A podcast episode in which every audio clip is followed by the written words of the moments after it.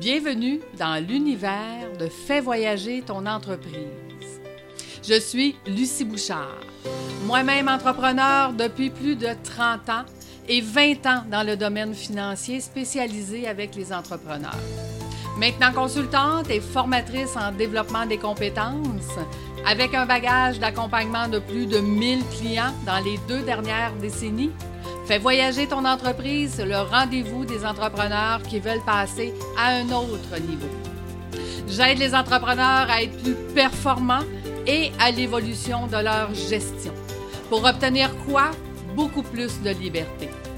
Tu apprendras des stratégies qui te donneront le contrôle de ton entreprise et tu pourras prévoir d'avance quand tes objectifs seront atteints.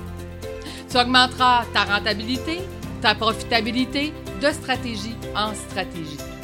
Je suis administratrice agréée, planificatrice financière, assureur vie agréée et coach certifié.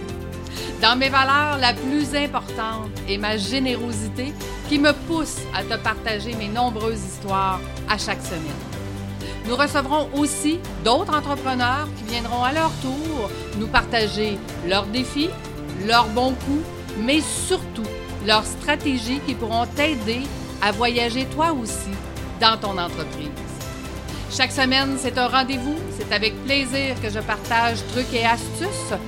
Merci de faire partie de cette belle aventure qui, je l'espère, fera pour toi aussi voyager ton entreprise.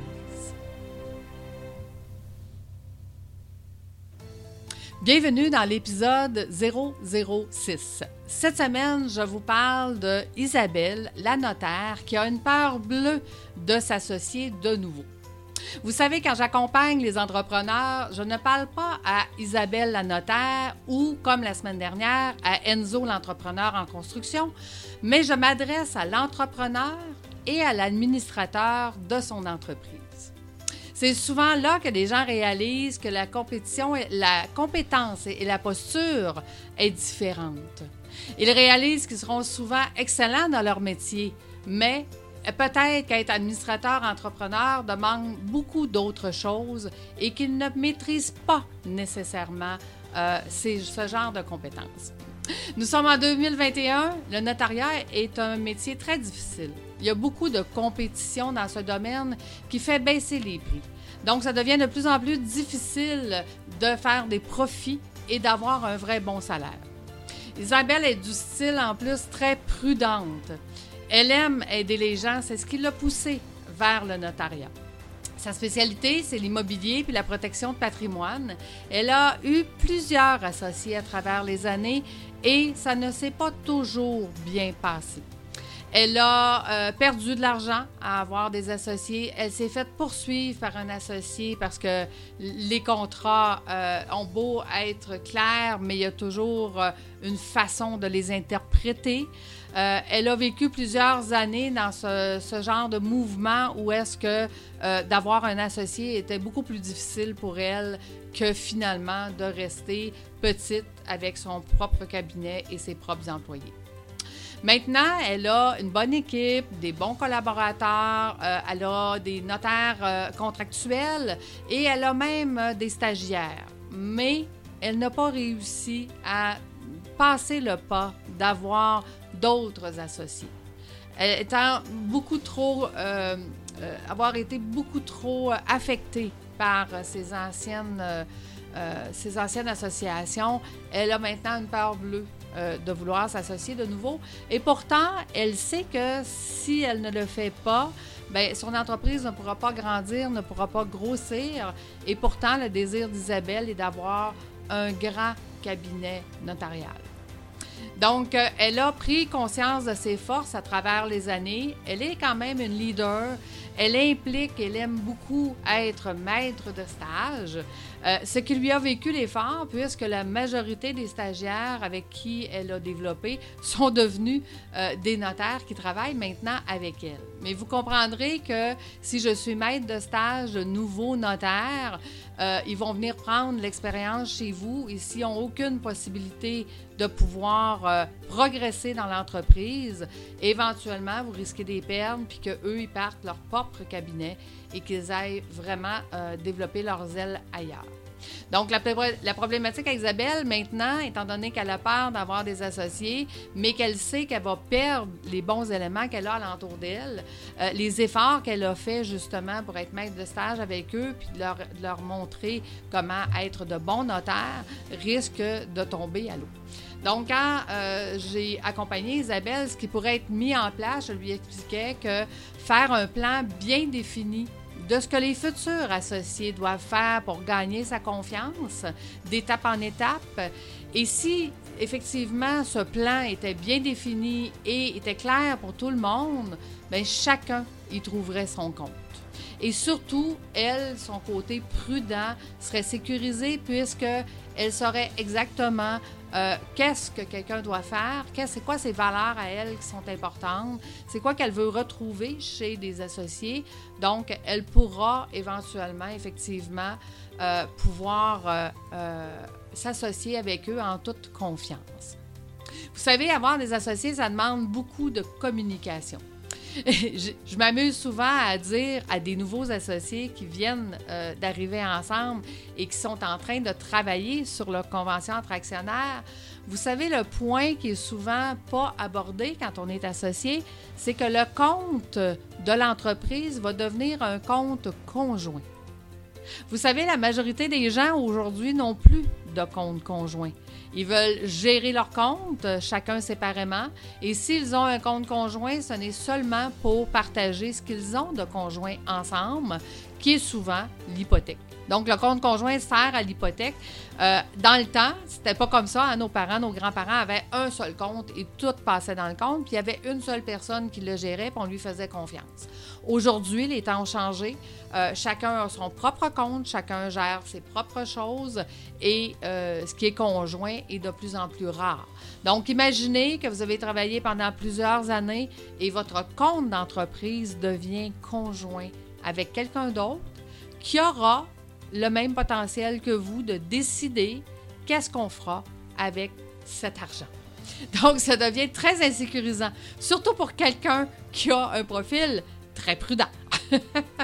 Donc, qu'est-ce qu'on doit mettre en place pour euh, justement euh, que tout se passe bien? En fait, une bonne planification stratégique une évaluation des risques permet d'être d'accord sur la marche à suivre, d'accepter le risque que ça implique, parce qu'on en a jasé.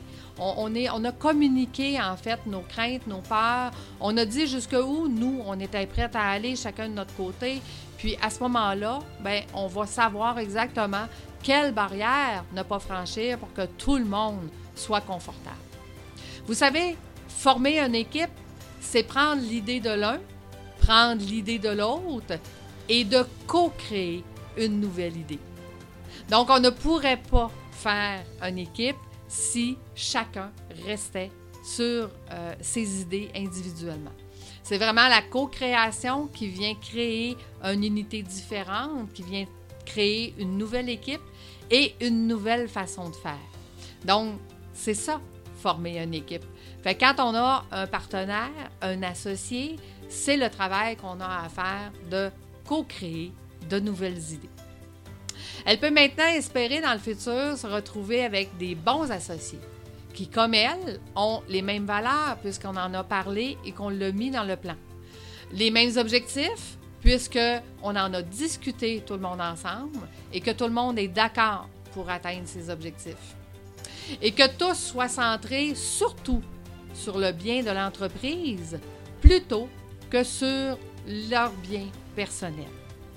Parce qu'une entreprise qui est une entité différente, souvent, on va avoir des choix à faire qui ne seront pas nécessairement des choix qui sont les plus avantageux pour nous, mais ce sera des choix qui seront les plus avantageux pour l'entreprise. Donc, quand on prend une posture d'entrepreneur, ben, on pense à l'entreprise avant de penser à soi. Et quand on prend une posture d'administrateur, on pense à la stratégie future qu'on veut atteindre, donc quelle est la cible à atteindre, plutôt que quel est mon objectif à moi que je veux atteindre? Donc, elle a aujourd'hui beaucoup moins peur parce qu'elle contrôle son avenir. Euh, son style prudent se retrouve évidemment comblé, puisque en contrôlant le futur, ça devient beaucoup plus facile de euh, se sentir sécurisé.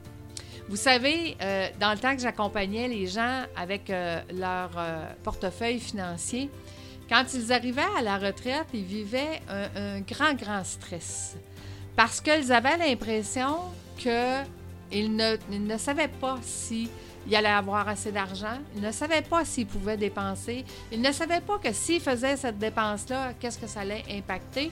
Donc, je leur donnais l'exemple que c'était comme si on dépense, on dépense, on dépense, mais on ne sait pas trop s'il y a encore de l'argent dans le compte de banque.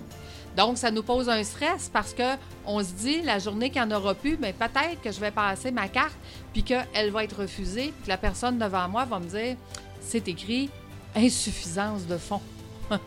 Donc, contrôler son avenir, contrôler les dépenses, contrôler ce qu'on veut obtenir, ça l'évite justement euh, d'avoir cette inquiétude. Ça nous permet de savoir exactement ce qu'on peut dépenser euh, et qu'est-ce qu'on peut faire, puis comment ça va arriver.